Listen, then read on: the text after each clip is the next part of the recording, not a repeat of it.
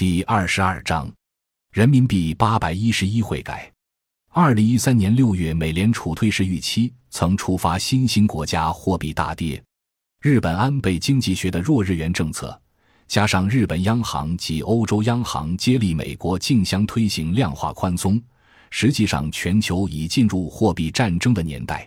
两年以来，亚洲货币除定住美元的港元以外，在过去一年都表现疲弱。人民币对日元在二零一五年八月前一年已累计升值逾百分之八十，而过去一年，人民币对一篮子全球货币经通货膨胀因素调整后升值近百分之十五。人民币汇率实质上在某种程度上已偏离中国经济的基本面。二零一五年八月十一日，中国人民银行调整人民币中间价形成机制，将中间价下调百分之一点九。并且承诺采用更加市场化的汇率定价机制，使人民币汇率更能反映实际经济基本面，引导人民币有秩序贬值。其后，人民币汇价便出现十年以来最大、最急的贬值潮，触动全球市场。自八百一十一汇改后，人民币贬值压力大增。此后，多番出现离岸人民币汇率大幅下跌后又反弹的情况。市场普遍认为是中国的货币当局多番利用不同的市场操作，防止人民币汇率急速下滑。这种不寻常波动也反映了国际对冲基金有做空人民币牟利的企图及部署。直至二零一五年年底，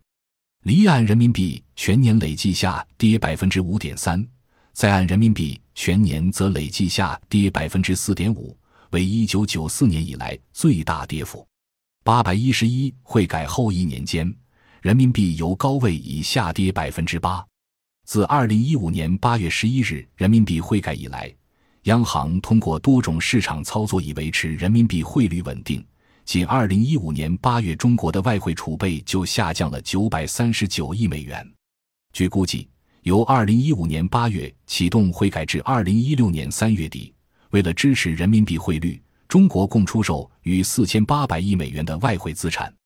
外汇储备从二零一四年六月接近四万亿美元的峰值大幅下降至二零一六年四月底的三点二二万亿美元。中国社会科学院研究员张明指出，二零一五年十一月至二零一六年一月最近三个月内，每个月的外汇储备缩水规模接近一千亿美元，其中绝大部分被用于干预外汇市场。人民币贬值加速了本来的资金外流趋势，另一个隐忧是国内的富裕阶层开始抛售人民币买入美元等外币，或者在海外购置产业，把资产美元化或外币化。调整人民币中间价形成机制后，中国国内汇市每天都有三百亿到四百亿美元的外汇交易。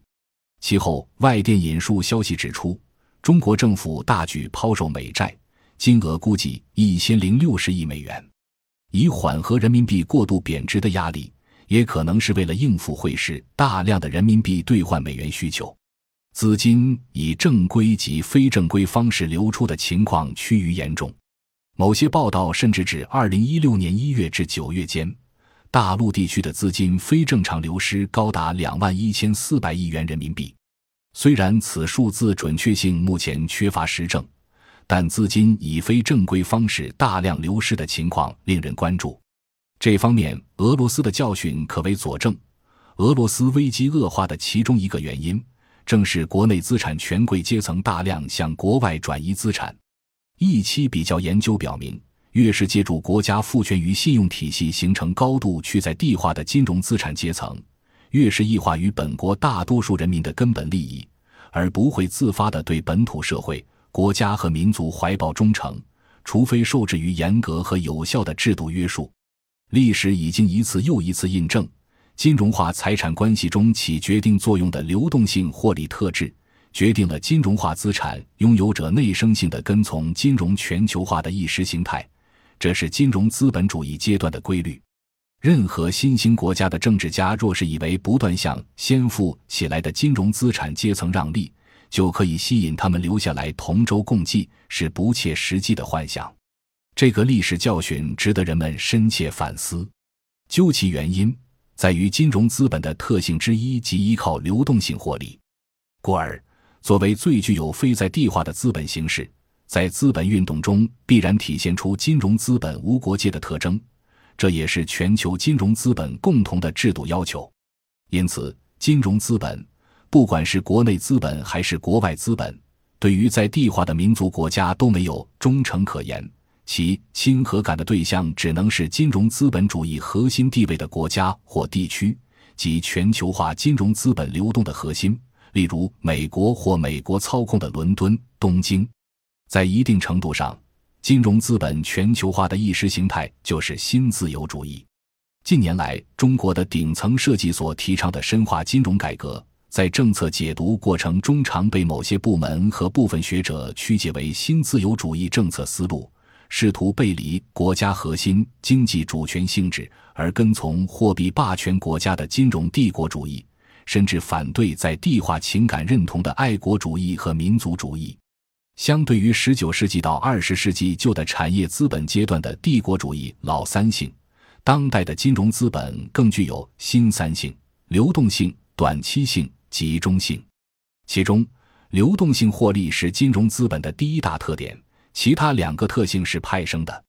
因为追求流动性获利，就必然有短期性的、集中性的进入和退出。只有追求流动性，才能实现资本获利。所以他希望全球都没有国界。同样，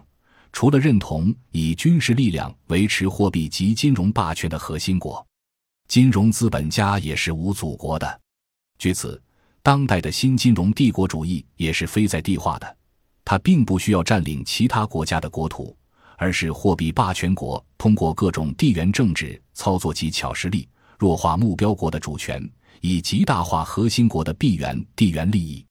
马克思主义把无产阶级定义为唯一的自觉阶级，在于他提出的无产阶级只有解放全人类，才能最后解放无产阶级自己。这就是所谓的工人阶级无祖国。但工人阶级没有实现工人阶级无祖国的国际主义理想，因为产业资本和工人群体大部分是在地化的，产业资本的收益需要通过国家进行二次分配，因此，世界大战爆发在资本主义国家之间，并且以摧毁他国产业资本与工人群体最集中的工业城市为战争内容。二十世纪六十年代以来，有一百多个殖民地附属国取得了独立。其中绝大部分由民族解放运动组织成立了国家，而且新生的发展中国家以承接产业转移的国家工业化为奋斗目标，自然更强化了各种形式的民族资本主义。二十世纪是资本主义工业化向世界蔓延的历史，其客观经验表明，只要是产业资本在地化发展，就不再有工人阶级单独追求国际主义的条件。尽管左翼运动和进步知识分子仍然把“国际歌”作为某种倾向表达相反，在二十一世纪的金融资本主导全球金融化的历史阶段，投机资本可以注册在开曼群岛、巴哈马群岛，可以注册在任何一个低税制的小国。资本家并不在乎祖国在哪儿。或许可以借马克思的话改成我们的说法。金融资本集团只有完成对全世界的掠夺，才能最终消灭金融家自己。据此，似乎只有金融资本真正在追求以金融自由化为目标的世界主义，他们的意识形态正是以去国家化为主要内涵的新自由主义。感谢您的收听，本集已经播讲完毕。喜欢请订阅专辑，关注主播主页，更多精彩内容等着你。